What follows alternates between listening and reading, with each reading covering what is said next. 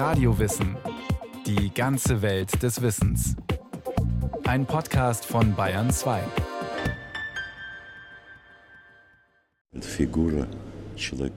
Dieser Mann wurde uns vom Himmel geschickt. Jemand musste die Verantwortung übernehmen, diesen schweren Stein der Reformen ins Rollen zu bringen. Und er hat es gemacht.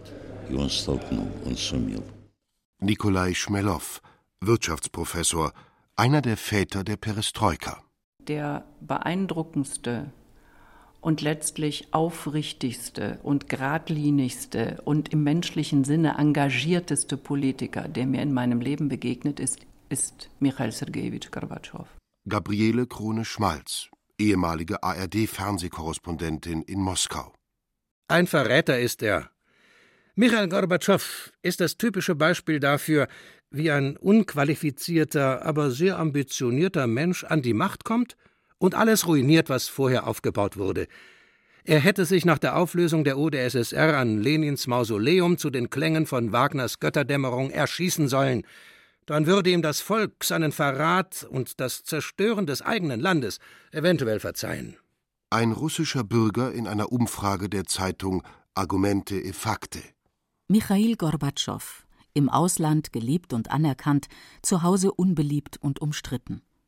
52 Prozent der russischen Bürger sind laut Argumente Fakti der Ansicht, dass Gorbatschow Russland ruiniert hat. Nur 11 Prozent schätzen seine Reformtätigkeit positiv ein.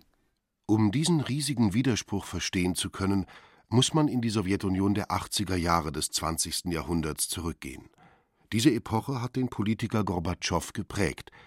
Er war ein Parteiapparatschik, der durch die Anforderungen seiner Zeit zum Reformer wurde.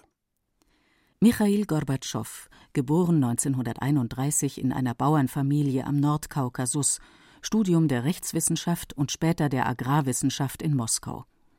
1953 Hochzeit mit der etwa gleichaltrigen Philosophiestudentin Raisa Titojenko. Eine glückliche Ehe. Raisa ist Gorbatschows treue Weggefährtin und seine wichtigste Beraterin. Es folgt eine steile Karriere innerhalb der Partei, die Gorbatschow schließlich mit 49 Jahren ins Politbüro bringt, also in die Führung der Sowjetunion. Moskau, Kreml, 11. März 1985. Nach dem Tod von Konstantin Tschernjenko wird Michail Gorbatschow zum Generalsekretär der KPDSU gewählt.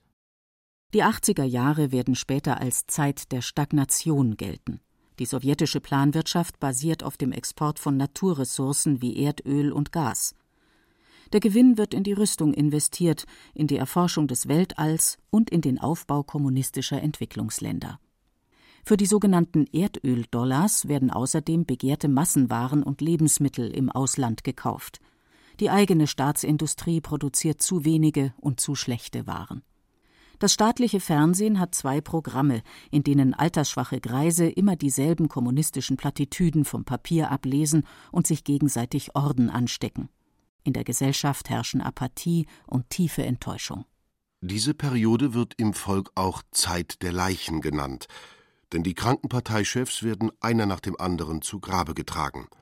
Brezhnev 1982, Andropow 1983, Tschernenko 1985. Einen vierten schwerkranken Herrscher kann man dem Volk nicht zumuten. So fällt die Wahl auf den 54-jährigen Michail Gorbatschow, das jüngste Mitglied des Politbüros. Den positiven Unterschied zu früheren Herrschern bemerkt man sofort. Gorbatschow ist redegewandt und sympathisch. Er spricht den Menschen aus dem Herzen, wenn er betont, dass große Reformen dringend nötig sind, dass das System nicht mehr richtig funktioniert, wenn er offen den Warenmangel und die schlechte medizinische Versorgung anspricht. Manche Sowjetbürger sind vor Begeisterung sprachlos. Darf man jetzt über alles offen reden, was bis dato tabu war? Auch ausländische Politiker sind positiv überrascht. Johannes Grodzki, damals ARD-Hörfunkkorrespondent in Moskau. Er ist sehr unbefangen auf alle Menschen eingegangen, die im Grunde gegenüber den Kommunisten immer als die bösen Westler galten. Und damit hat er sich sehr, sehr schnell Freunde gemacht, ohne dass er Positionen gleich aufgegeben hat. So ist der Herrn Kohl begegnet, so ist der Herrn Strauß begegnet, der Frau Thatcher begegnet. Also alles Menschen, von denen man sagt, das sind ja nun keine kommunistenfreundliche Politiker gewesen. Und alle sind nach dem ersten Treffen mit ihm begeistert nach Hause gekommen, sind vor die Presse gegangen und haben sinngemäß fast alle dasselbe gesagt. Wir haben uns nicht vorgestellt, dass ein sowjetischer Führer so offen über seine eigenen Probleme mit uns spricht.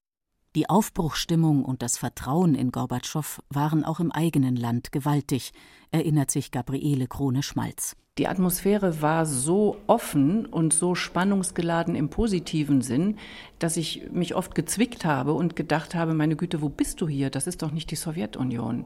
Es brach alles auf. Die Menschen waren so äh, motiviert, zumindest zu Beginn, und sie waren auch so vertrauensvoll Richtung Westen, das war eine Phase, die, die kann man kaum beschreiben, die muss man wirklich erlebt haben. 25. Februar 1986, Moskau. Im Palast der Parteitage im Kreml wird der 27. Parteitag der KPDSU eröffnet. Ein Parteitag, der sich von früheren radikal unterscheidet. Gorbatschow verkündet Reformen in allen Bereichen.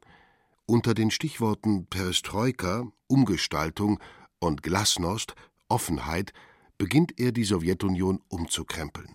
Freie Wahlen, mehr Parteiensystem, Pressefreiheit, Religionsfreiheit, Privateigentum in der Wirtschaft, all dies soll binnen weniger Jahre möglich sein.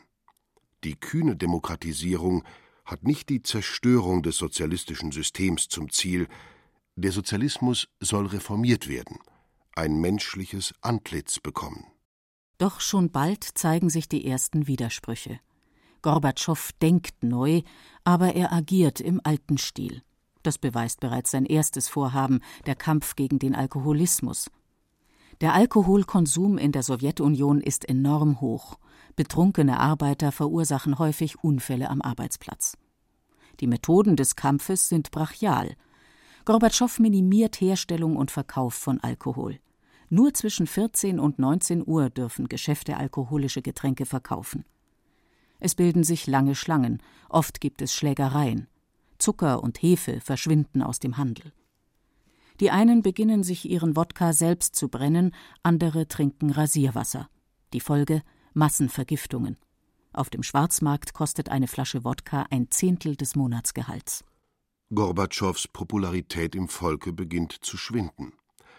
Dass die erklärte Offenheit nicht funktioniert, beweist der Gau in Tschernobyl am 26. April 1986. Vom Unfall in dem Atomreaktor werden die Menschen in der Sowjetunion durch das von der US-Regierung finanzierte Radio Liberty informiert. Die sowjetischen Behörden melden sich erst zu Wort, als klar ist, dass sie nicht länger schweigen können. Das gesamte Ausmaß der Katastrophe verraten sie nicht. Michail Gorbatschow setzt in seiner Ansprache an das Volk eigene Akzente. Мы wir haben aus dem Unglück von Tschernobyl folgende Lehren gezogen. Das atomare Zeitalter braucht noch mehr Erkenntnisse über die Kernkraft. Wir brauchen nicht nur neue wissenschaftliche Erfahrungen, sondern wir brauchen ein neues Denken und eine neue Politik. Was genau unter neuem Denken und neuer Politik zu verstehen ist, sagt er nicht. Gibt es überhaupt einen konkreten Reformplan? Gorbatschow verfasst widersprüchliche Erlasse. Die einen erlauben private Unternehmen, die anderen verbieten sie rigoros. Die daniederliegende Landwirtschaft soll aufgebaut werden, aber privaten Bauern ist Grundstücksbesitz verboten. Die sozialistische Planwirtschaft soll zur freien Marktwirtschaft werden, aber die Preise bleiben vom Staat fixiert. Gorbatschow ruft weiter zur Vertiefung der Umbauprozesse und zur Entwicklung des neuen Denkens auf. Seine Reden sind verschwommen, so dass man am Ende gar nicht mehr versteht, worüber er redet. Das Leben hat überzeugend gezeigt, dass die Wirtschaftsreform ohne eine radikale Erneuerung der Verhältnisse, ohne Entwicklung der Zusammenwirkung unterschiedlicher Formen einfach unmöglich ist. Wir sind für die Erschaffung effektiver und flexibler Verhältnisse zur Nutzung des gesellschaftlichen Gemeingutes, damit jede Form des Eigentums in einem gerechten Wettbewerb ihre Lebensform und ihr Recht auf Existenz behauptet. Als einzige Bedingung gilt keine Ausbeutung und auch keine Entfremdung des Arbeitenden von Produktionsmitteln. Es gibt im Russischen diesen schönen Ausdruck Baltatich, also schwatzen, plaudern. Und er galt als Schwätzer am Schluss, der immer nur geredet und geredet und geredet hat. Er hat ja unendlich viele Auftritte gemacht und er konnte aber nicht wirklich den Leuten sagen, was sich in welchem Zeitraum verändert. Das neue, zur Hälfte frei gewählte, zur anderen Hälfte von der Partei bestimmte Parlament diskutiert endlos lange, wie man den Übergang von der Planwirtschaft zum freien Markt mit sozialistischen Inhalten schafft. Immer neue Konzepte werden vorgeschlagen, doch sie laufen am Ende aufs Gleiche hinaus ein kapitalistisches Modell. Dagegen sträubt sich der überzeugte Sozialist Gorbatschow. Er ist hin und her gerissen zwischen radikalen Reformern und Verteidigern des kommunistischen Systems. Er hat keine klare eigene Meinung. Eine Folge seiner Parteivergangenheit. Michail Gorbatschow hat nach seinem Jurastudium nie als Anwalt oder Richter gearbeitet. Seine Karriere hat er in der Partei gemacht, was ihm eine gewisse Flexibilität abgenötigt hat. Die neuen Zeiten, von ihm selbst verursacht, fordern eindeutige Entscheidungen. Das kann er nicht. Oft muss ihn seine Umgebung zu Entscheidungen zwingen. Daher auch seine Politik der Halbreformen. Ein Schritt nach vorne, zwei Schritte zurück, je nachdem, welchem Berater er im Moment vertraut. Die ohnehin marode Wirtschaft beginnt zu kollabieren. Die vorsichtig begonnene Mischung aus Staatsplan und eigenem Kommerz bringt wenig und stört den gewohnten Betrieb. Die wichtigsten Waren verschwinden plötzlich, nicht zuletzt, weil die Betriebe sie zurückhalten, erklärt Wirtschaftsprofessor Nikolai Schmelow, damals Gorbatschows Berater. Die Werke stellten genug Waren her, von Butter bis Bagger. Aber sie warteten, dass bald freie Marktwirtschaft und höhere Preise eingeführt werden und hielten ihre Produktion im Keller. Und als Jegor Gaidar nach Gorbatschow im Jahr 1992 freie Preise einführte, da gab es plötzlich alles, von Kaviar bis zu Traktoren. Doch unter Gorbatschow wird das Leben zum täglichen Einkaufskampf. Eine Deutschlehrerin aus dem Minsker Gebiet berichtet 1988: Es ist eigentlich äh, mit vielen Lebensmitteln knapp. Bald ist es Fleisch, bald ist es Quark. In der letzten Zeit ist Käse verschwunden, überhaupt. Äh, nur Schmelzkäse gibt es ja im Verkauf. Äh, vor einigen Monaten ist überhaupt Essig verschwunden und Tee. 1988 ist klar, die Perestroika steckt fest. Der kulturelle Aufschwung, die kritische Auseinandersetzung mit Geschichte und Gegenwart, die Meinungs- und Reisefreiheit, das alles ist nicht genug. Das Volk will endlich bessere Lebensbedingungen. Doch diese verschlechtern sich sogar im Vergleich zu den nicht üppigen Zeiten unter Brezhnev. Gorbatschow aber ist es müde, zwischen widersprüchlichen Reformvorschlägen nach dem besten Rezept zu suchen. Er widmet sich lieber der Außenpolitik. Mr. Gorbatschow, tear down this wall. 9. November 1989. Die Berliner Mauer fällt. Ohne Gorbatschow wäre das nicht möglich geworden. Er ist unbestreitbar derjenige, der Osteuropa vom Kommunismus befreit. Er weiß, dass er deshalb in Deutschland nach wie vor sehr beliebt ist. Wir hatten damals bereits mit der Abrüstungspolitik begonnen, normale Verhältnisse mit vielen Ländern wieder aufgebaut. Und die Menschen kamen uns entgegen, vor allem hier in Deutschland. Und ich war immer auf der Seite der Menschen. Warum sollen wir Deutsche für immer verdammen? Warum sollen sie wie auf einer Leprainsel wohnen, für immer voneinander getrennt? Die Deutschen haben nicht nur ihre Nazi-Vergangenheit überwunden und eine beachtliche Wirtschaft, auch wenn mit Hilfe Amerikas, aufgebaut, sie haben auch einen richtig demokratischen Staat geschaffen.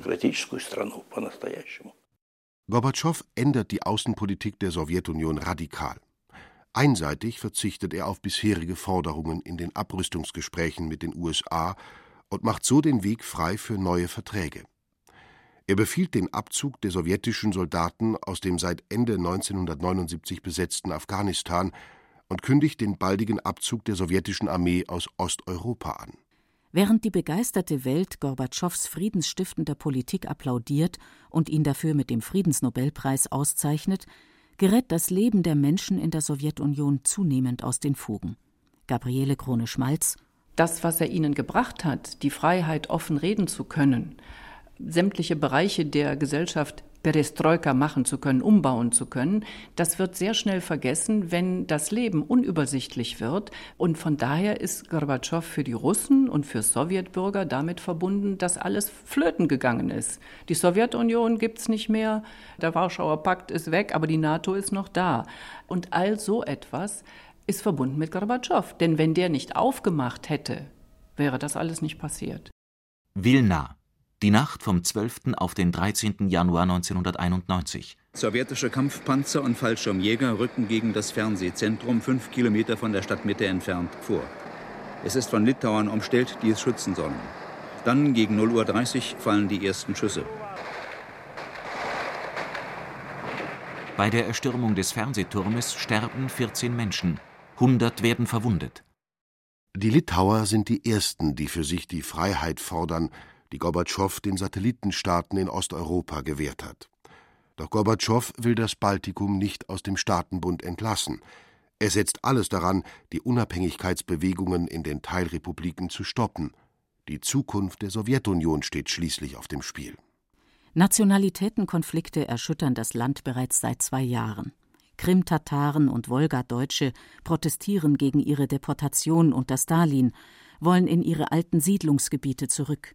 Armenien und Aserbaidschan führen Krieg in Bergkarabach. Und auch die Georgier wollen einen eigenen Staat. Johannes Grotzky. Und hier, an dieser nationalen Frage, glaube ich, ist Gorbatschow letztlich stärker gescheitert, als wir das wahrgenommen haben. Denn er hat mit Glasnost und Perestroika auch den Wunsch nach Eigenstaatlichkeit in den vielen Republiken ausgelöst, die ja nicht alle freiwillig zusammengeschlossen waren. Das alles hat Gorbatschow nicht mehr praktisch unter Kontrolle bringen können. Und der Umbruch meines Erachtens ist, dass er zugestimmt hat oder dann nicht mehr verhindert hat, dass die Truppen des sowjetischen Innenministeriums mit Militärgewalt gegen nationale Unabhängigkeitsbestrebungen vorgegangen sind und dabei Menschen zu Schaden gekommen sind, schlicht erschossen wurden. 1989 Tiflis 16 Tote 1990 Baku 125 Tote, 1991 Wilna 14 Tote. Nationale Freiheitsbestrebungen sind nur ein Teil von Gorbatschows Problemen im Jahr 1991. Die Wirtschaft ist endgültig zusammengebrochen, Lebensmittelmarken werden ausgegeben. Die Geschäfte sind leer, die Menschen hungrig und unzufrieden. Gorbatschow bittet den Westen um Kredite, um Lebensmittel kaufen zu können. Viel zu spät, meint Nikolai Schmelow. Wenn er damals zeitig, sprich noch 1989, im Westen 10 bis 15 Milliarden Dollar Kredit aufgenommen und dafür einfach Essen und Kleidung für die Menschen gekauft hätte, wäre das eine sehr effektive Tat gewesen. Der Markt gesättigt und die Menschen beruhigt. Ich riet es ihm damals dringend an, doch er zögerte und 1991 war schon alles zu spät. Die Lage spitzt sich zu, auch politisch. Michail Gorbatschow befindet sich zwischen zwei politischen Kräften. Während die alten kommunistischen Kader ihm Verrat an sozialistisch-leninistischen Idealen vorwerfen, will die neugeborene demokratische Opposition schnellere und effektivere Reformen Richtung Kapitalismus. Den einen geht er zu schnell, den anderen zu langsam. Er selbst ist unentschlossen, steht mit einem Fuß im Boot, mit dem anderen am Ufer. Eine gefährliche Stellung. Er wollte ja einen neuen Unionsvertrag vorlegen, also die Union der sozialistischen Sowjetrepubliken sollte dann eine Union der Sowjetrepubliken sein, ohne das Adjektiv sozialistisch. Doch genau in diesem Monat, wo er behandelt werden sollte, ist ein Putsch gegen ihn von den Konservativen dann unternommen worden. Das war ein Operettenputsch. Wir konnten sehr schnell erkennen, wer da an der Spitze stand und dass das Leute sind, die viel zu schwach waren. Aber dieser Putsch hat letztlich einen anderen Sieger hervorgebracht, nämlich Jelzin. Das Bild von Boris Jelzin auf einem Panzer in Moskau geht um die Welt. Ausgerechnet er, mit Gorbatschow wegen dessen zögernder Politik zerstritten, schlägt den Putsch nieder und befreit ihn aus dem Hausarrest auf der Krim. Der Mann, der in Moskau aus dem Flugzeug steigt, ist nicht mehr der frühere redegewandte Gorbatschow. Er wirkt müde, gebrochen. Die Verantwortlichen für den Staatsstreich wollten das Volk auf einen Weg bringen, der in eine Katastrophe geführt hätte. Dass dies nicht gelang, ist ein großer Sieg der Perestroika. Von der Perestroika will aber keiner mehr etwas hören. Der gefeierte Held ist jetzt der neu gewählte Präsident der Teilrepublik Russland, Boris Jelzin. Der will die ganze Macht. Per Gesetz verbietet er die kommunistische Partei auf russischem Boden. Gorbatschow, zu diesem Zeitpunkt nicht nur sowjetischer Präsident, sondern auch Generalsekretär der gerade für illegal erklärten KPDSU, ist völlig überrumpelt. Seine verzweifelten Versuche, die zerfallende Sowjetunion zu erhalten, scheitern. Eine Republik nach der anderen spaltet sich ab, euphorisch endlich selbst ihr Schicksal bestimmen zu dürfen.